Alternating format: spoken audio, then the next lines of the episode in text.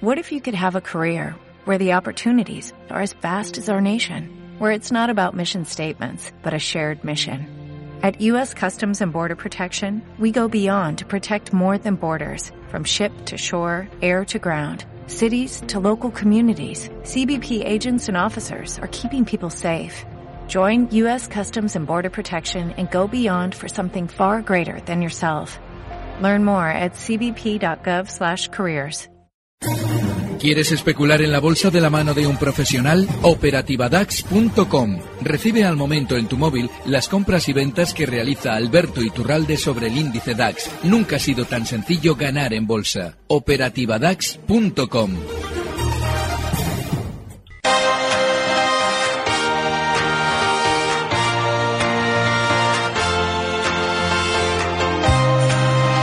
sí, ya vamos con nuestro consultorio de bolsa después de ese repaso a todas las noticias. Saludamos ya a Alberto Iturralde, responsable de díasdebolsa.com. Alberto, muy buenos días. Muy buenos días. Bueno, estamos viendo a un IBEX eh, subiendo un 0,67% en los 10.059 enteros. ¿Cómo ve a este selectivo, a este IBEX 35?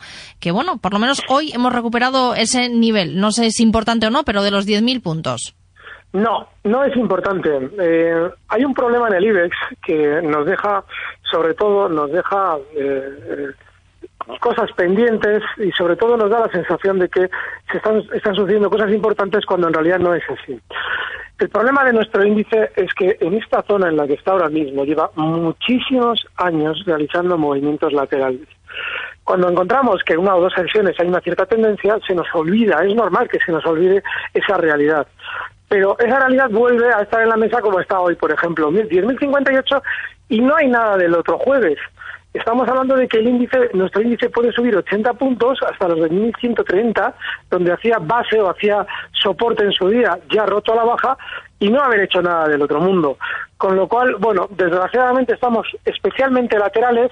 El mercado alemán no está así, el mercado alemán está un poquito mucho, o sea, está bastante más fuerte que el nuestro, pero sobre todo tiene algo, tiene desplazamiento, cosa que nosotros no tenemos. Así es que el intentar inspirar que, que este es un buen punto de compra, eh, o que es muy malo un punto de compra, o que es un fenómeno punto de venta, es absurdo. Estamos laterales, lo normal es que tengamos un cierto rebote hasta esa zona 10.130, pero nada más. Desgraciadamente nosotros o no debemos y no podemos inventarnos el mercado. Y el mercado ahora mismo español está como está, aburridísimo. Bueno, a ver qué le van pareciendo algunos de los valores por los que nos preguntan. Ya que nos hablaba del mercado alemán, del índice alemán, nos preguntan por Infineon. José de Valencia, a través del WhatsApp, eh, nos dice, bueno, si cómo ve hasta a este valor, a Infineon, eh, resistencia, y aparte también nos pregunta por AXA. Dice, tiene acciones de AXA, dice si las mantendría. ¿Cómo las ve? Hombre, Infineon está tan fuerte al alza como peligroso. Yo he insistido durante estas últimas semanas que llegaba y llega y está llegando a una zona que en el año 2001 fue de resistencia fortísima. Con la velocidad que tiene, con esa velocidad de subida, lo más normal es que desde los 25-21 donde está, pueda ir alcanzando durante las próximas semanas zonas de 27 50. En ese año 2001, en esa zona 27.50 dejaba un hueco enorme. Eh, más que hueco es un boquete que se desarrolla desde la zona 31 hasta la zona 27.50. De manera que lo normal es que, bueno, pues si llega hasta ahí haga resistencia. Pero sí es cierto que quien siga Infineon durante estos días la está viendo de maravilla y la va a seguir viendo de maravilla porque está muy fuerte de manera inmediata. Yo, esa resistencia que comentaba estas semanas de 24.85 se ha roto al alza y lo normal es eso, que primero veamos los 26 para luego ir dirigiéndose a zonas de 27.50. El caso de AXA, que es mercado francés, a ver cómo, aquí. Sí, a ver cómo, cómo ve a AXA. Vale. No, aburridísima. Eh, en su momento, hace cosa de unas semanas también, superaba puntualmente la resistencia de 26 euros y a mí desde luego me hacía pensar que seguramente tendría más recorrido alcista. Eh, todo lo contrario, no es que haya caído mucho, pero se ha mantenido lateral. Está en 25.44 ahora. Yo cuando un valor realiza esa trampa, ya le exijo que para efectivamente estar en mi cartera rompa al alza un nivel importante, con lo cual yo ya no estaría en AXA y aprovecharía este rebote que está haciendo ahora para salir. Pues vamos con una llamada al 91-242-8383, 91-242-8383. Saludamos a Antonio de Tarragona. Antonio, muy buenos días. Hola, buenos días. Cuéntenos. buenos días, Alberto. Buenos días. A ver, yo antes eh, quiero pedir disculpas porque igual la pregunta es un tantito básica, pero bueno, llevo poquito tiempo en este mundillo No y... se preocupe. Para, para eso estamos también, Antonio, para resolver ese tipo de dudas también, por supuesto. Vale, perfecto. Pues a- ahí va el tema. A ver, eh, mi pregunta es sencilla. Eh, eh, Alberto, hace muchísimo tiempo que lo escucho y me gusta mucho cómo, cómo trata los temas y no tiene, co- no tiene pelos en la lengua, vaya, cuando habla de acciones y empresas y tal. Y entonces yo quería saber que me explicara él con sus palabras cómo una empresa o el núcleo duro, como él, a él le gusta llamarlo, eh, manipula el, el valor, de- su, su propio valor. O sea, cuando ellos, entiendo cuando Vale. ellos dan una noticia buena, Perfecto. eh, Sí. eh, entiendo que ellos quieren vender, pero claro, ellos quieren vender para que después tirar el valor. Entonces, ¿de qué manera ellos tienen el valor y de qué manera ellos eh, eh, lo- lo meten para arriba? Esa es la pregunta. Vale. Venga, pues a ver qué nos eh, cuenta. Gracias, muchas gracias, Antonio. Muy buenos Gracias. días. La pregunta... eh, Le hemos claro, escuchado a usted, Alberto, decirlo aquí en- más de una vez, de hecho. En conocimiento bursátil la pregunta es básica, pero es tan importante que es fantástico que nos la reiteren. Em, eh, cuando una empresa eh, sale a cotizar, tiene dos tipos, bueno, la acción, ustedes que van a ver siempre ven el mismo tipo de acción, lo van a ver negociar en el mercado. Sin embargo, el núcleo duro de la empresa, que son los accionistas mayoritarios, sindican, es decir, reúnen un grupo de acciones de las que tienen para dejárselas en depósito a una entidad financiera. Esa entidad financiera lo que va a hacer es lo siguiente. Cuando el valor cae, la entidad financiera va a poner crédito para apoyar la, la acción si hay que comprar. Y cuando sube, va a utilizar los títulos que le ha prestado, que en realidad no se los presta, simplemente se los deja en depósito para que los venda cuando sea necesario. A partir de ahí, ¿qué es lo que pasa? Muy sencillo. Cuando va a salir una noticia positiva, el precio previamente se empuja al alza con crédito, con dinero. Se va comprando, se va comprando y va subiendo. Cuando ya ha subido, se publica una noticia positiva para ir liquidando no solamente los títulos que hemos ido comprando, sino parte de los títulos que ya teníamos en depósito. Con lo cual estamos haciendo un magnífico negocio si después una vez que hemos hecho este proceso, empujamos con más títulos el precio a la baja para recomprar todo lo que hemos vendido Más mucho más abajo. Ese es el proceso sencillísimo por el que se manipula el mercado. Y las noticias, lógicamente, obviamente, eh, generan siempre los movimientos de antemano, no a Ujú. Ya está. Bueno, pues eh, muy bien explicado. Eh, Alberto, vamos con más preguntas. A ver, por valores concretos es eh, los que nos pregunta Antón desde Zaragoza. Nos dice que es un fiel seguidor de usted también. Dice que está cortos, tiene cortos en Repsol y Bayer dentro del DAX. Eh, ¿Cómo ve estas operaciones? Estar cortos en Repsol y Bayer. ¿Y cuáles serían los stops y objetivos? El problema de los cortos en Repsol es el tiempo. No tiene un giro a la baja importante, pero sí tiene muchos condicionantes que nos deben hacer pensar en que va a caer, porque ha llegado a una zona de máximos y ha frenado en esa zona de máximos y encima tenemos al petróleo con un gran sentimiento positivo detrás.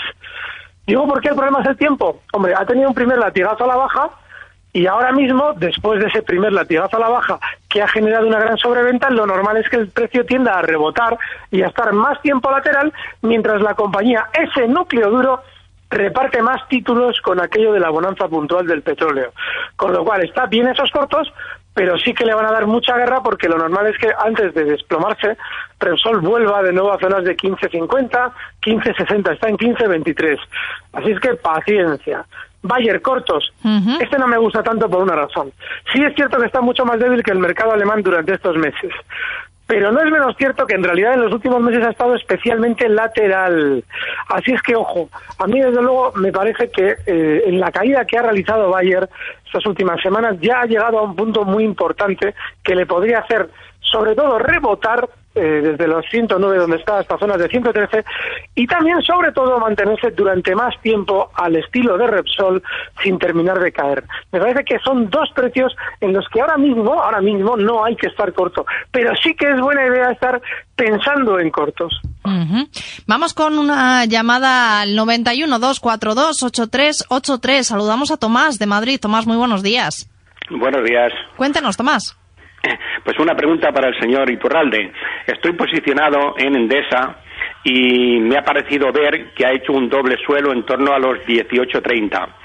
Estoy corto y quisiera mm, que me dijera en qué nivel cancelo los cortos.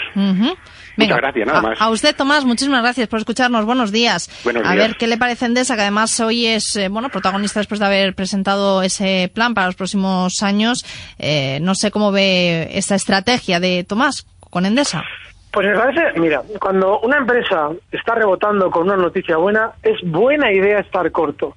Lo que ocurre es que no sabemos hasta dónde va a rebotar. Con lo cual, yo desde luego no estaría ya corto en Endesa porque tiene toda la pinta de continuar rebotando durante hoy y mañana hasta zonas de 18, 90, 19 euros. Si él tiene ese margen, hasta la zona 19 para colocar el stop, yo seguiría corto. Pero vamos, mm, no es que haya hecho un doble suelo. No, de hecho, yo creo que durante los próximos meses continuará cayendo. El problema está en que ahora mismo puntualmente pasa un poquito lo mismo que hemos comentado con Repsol y Bayer.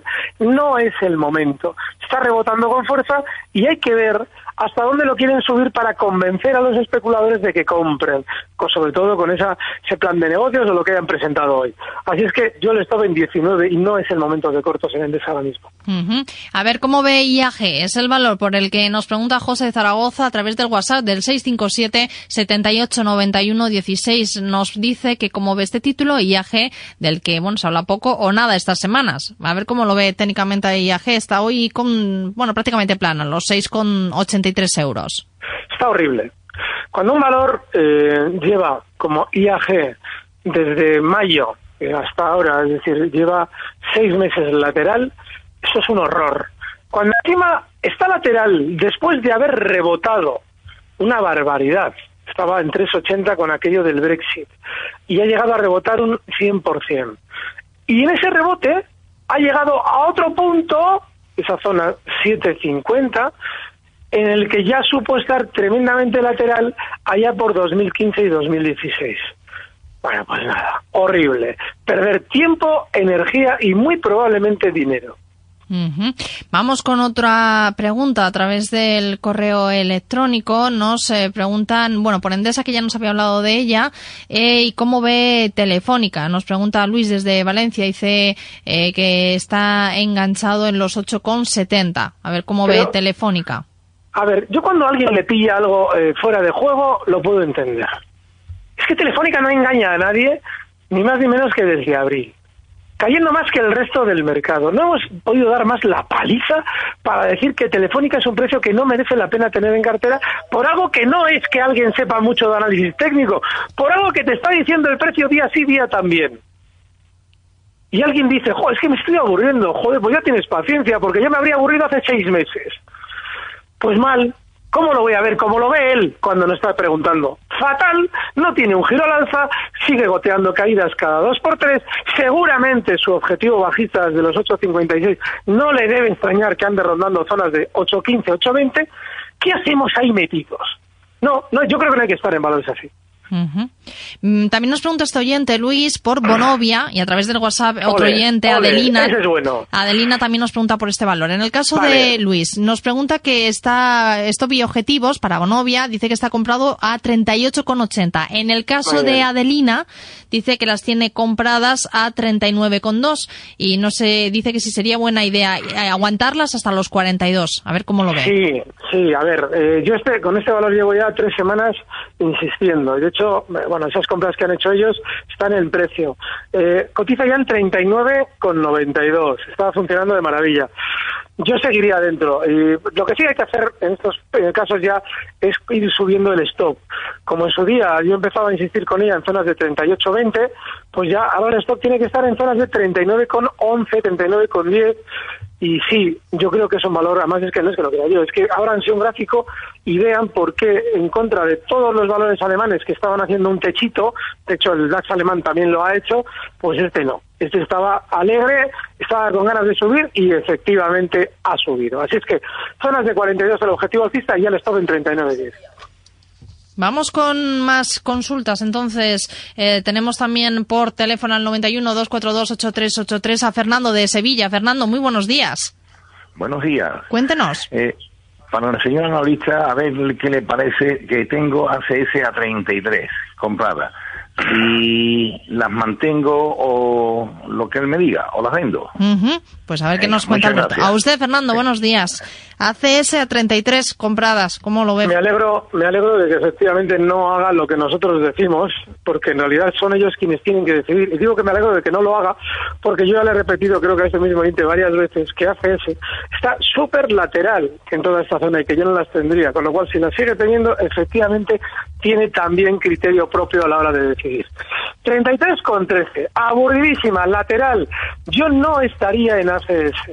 No me gusta, y digo muchas veces que cuando un valor se implica en operaciones de capital importantes, por cierto, en Avertis, porque ACS anda detrás de lo de Avertis, en Avertis ya están comprobando ustedes que efectivamente el núcleo duro de Avertis ha llegado a un acuerdo con el señor Florentino Pérez.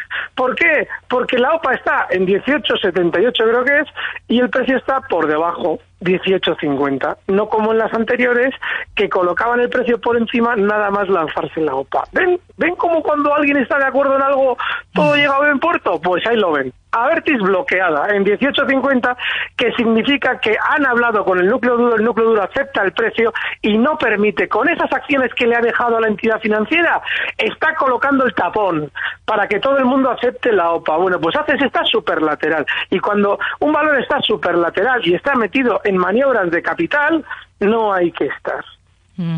Bueno, pues queda claro esa opción. Vamos con otro título que también está últimamente en el punto de mira. Es NH Hoteles. Eh, nos pregunta por este valor Lucas desde Barcelona y bueno, dice que le gustaría saber cómo ve estar corto en NH Hoteles a 5,96 que nos dice. A ver, ¿qué le parece esta operación? Eh, el otro día yo eh, me preguntaron también por unos posibles cortos en NH.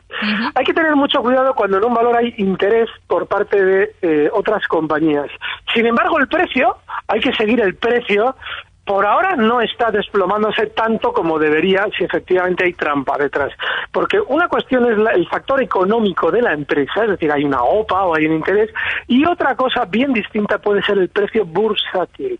Así es que mm, un cierre por encima, en el caso de NH, de los 605, obliga a cerrar cortos por lo que pueda haber ahí. Es decir, tenemos un valor que inicialmente cuando salió la noticia del interés de Barcelona pegó un, movimiento fortísimo a la baja en esa misma sesión, pero ha vuelto a esa zona, es decir, ha vuelto a esa zona a 6 euros.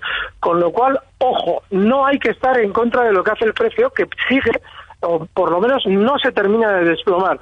Y el stock se abrimos los cortos en 6.05 y cuidado porque NH es rapidísimo. Yo desde luego siempre sugiero a los oyentes que no especulen en valores rápidos, precisamente porque hasta a los profesionales nos cuesta mucho ver los movimientos en precios así, pues imagínense a quien está de alguna manera pendiente de buscar una zona de referencia. No, no, no, ojo, 6.05 el stop, está ahora mismo en 5.99 NH. Otro valor, Gamesa. Nos pregunta Jorge por este título. Dice, eh, compré mil títulos de Gamesa, 19,50 y nos cuenta que ha cometido el error de no venderlos todavía. Dice, los venderé asumiendo unas pérdidas de 10.000 euros. ¿En qué puedo invertir el resto para tratar de minimizar pérdidas? Nos pregunta Jorge. No sé, yo llevo meses insistiendo en dos cosas. Primera, que Gamesa no hay que estar y segunda, que hay mil valores en los que se puede estar. Entonces, que no son Gamesa precisamente. Mm. Que nos escuche cada semana. Si es que, ¿qué le vamos a decir? Si, si nos, le, damos la bienvenida, porque este diente es nuevo. O sea, no nos ha oído nunca. Entonces, a partir de ahora, si nos oye todos los miércoles, que nos escuche y verá cómo damos mil valores, en los que, aunque esté el mercado lateral o esté aburrido, pues yo siempre intento encontrar alguna cosilla le diga yo, bueno, pues esto tiene más probabilidades de funcionar. Estas semanas ha sido Bonovia, antes había sido Deutsche Post, eh, Amadeus, sí, en su día también, joder, es que Prosegur, yo qué sé, hay, hay, hay muchas opciones pues eh, también nos pregunta por opciones a la hora de comprar en el IBEX eh, José Luis a través del correo electrónico. Dice que cómo es posible que todas las bolsas suban y el IBEX, eh, bueno, pues no sea capaz de, repuntar tanto. Dice, si no hay nada para comprar en el IBEX. A ver, la, economía española tiene un problema alarmado. Yo lo llevo repitiendo años. Tiene el problema del euro.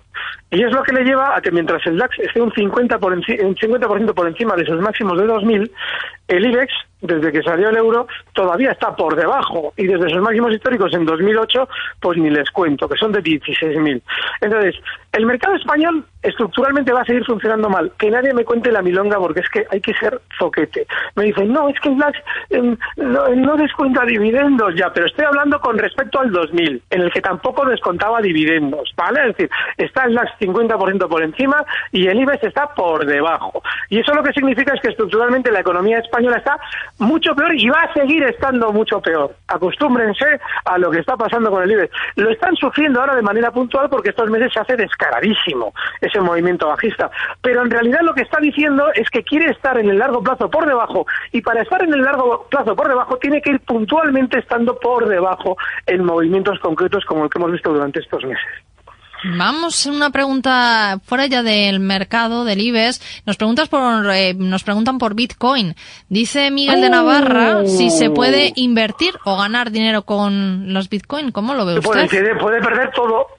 Miren, cuando ustedes escuchan la CNMV y a Goldman Sachs y a todo el mundo decir que tengan cuidado ustedes con el Bitcoin, que lo que están en cierto modo estas estas entidades, tanto los CNMV que son entidad pública como como los bancos de inversión americanos, eh, lo que nos están diciendo es que no hay subyacente. Eso yo lo llevo repitiendo años. Sin embargo, lo que ellos están haciendo no es realmente querer ayudarles a ustedes. Lo que les están diciendo es, ¿qué faena me está haciendo a mí el Bitcoin? Que el dinero va al Bitcoin y no a lo que yo les quiero vender a ustedes. Es decir, que lo que está haciendo la CNMV, que lógicamente la CNMV trabaja para el sistema financiero, no para los derechos de ustedes, pues lógicamente es intentar ayudar a los suyos a que vendan a los bancos Santander, al BBV y a todos los que vendan títulos. Entonces les dicen, ojo con el Bitcoin, para que ustedes lleven el dinero a otros títulos y les engañen igual. Pero aún así, el Bitcoin es una trampa larvada y va a terminar en tragedia. Ya veremos lo que tarda. Pero hasta ahora, desde el año 2000, he predicho 10 batacazos bursátiles de un activo, petróleo, oro, todos. Y se han cumplido todos. Y el Bitcoin acabará en tragedia al tiempo. Venga, y la última pregunta, Alberto, que no nos da tiempo a mucho más. Eh, nos pregunta Alex a través del WhatsApp por varios valores, algunos de ellos ya los hemos comentado, pero también nos pregunta por entrada en Santander y Prosegur.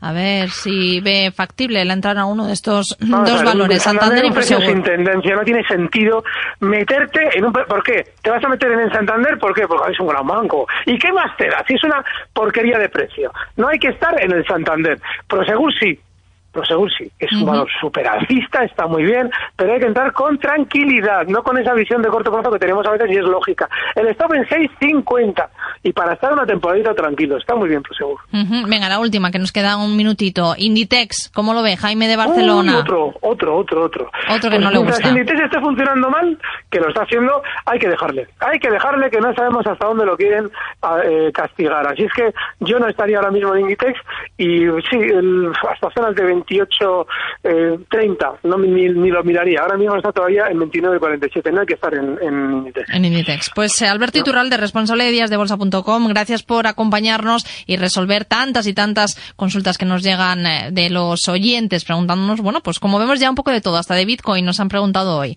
Así que un consultorio donde hemos podido hablar de todo. Gracias Alberto, hablamos la próxima semana, que pases una buena semana. Un abrazo. Recibe al momento las operaciones de Alberto Iturralde vía SMS en tu móvil. Operativa DAX.com.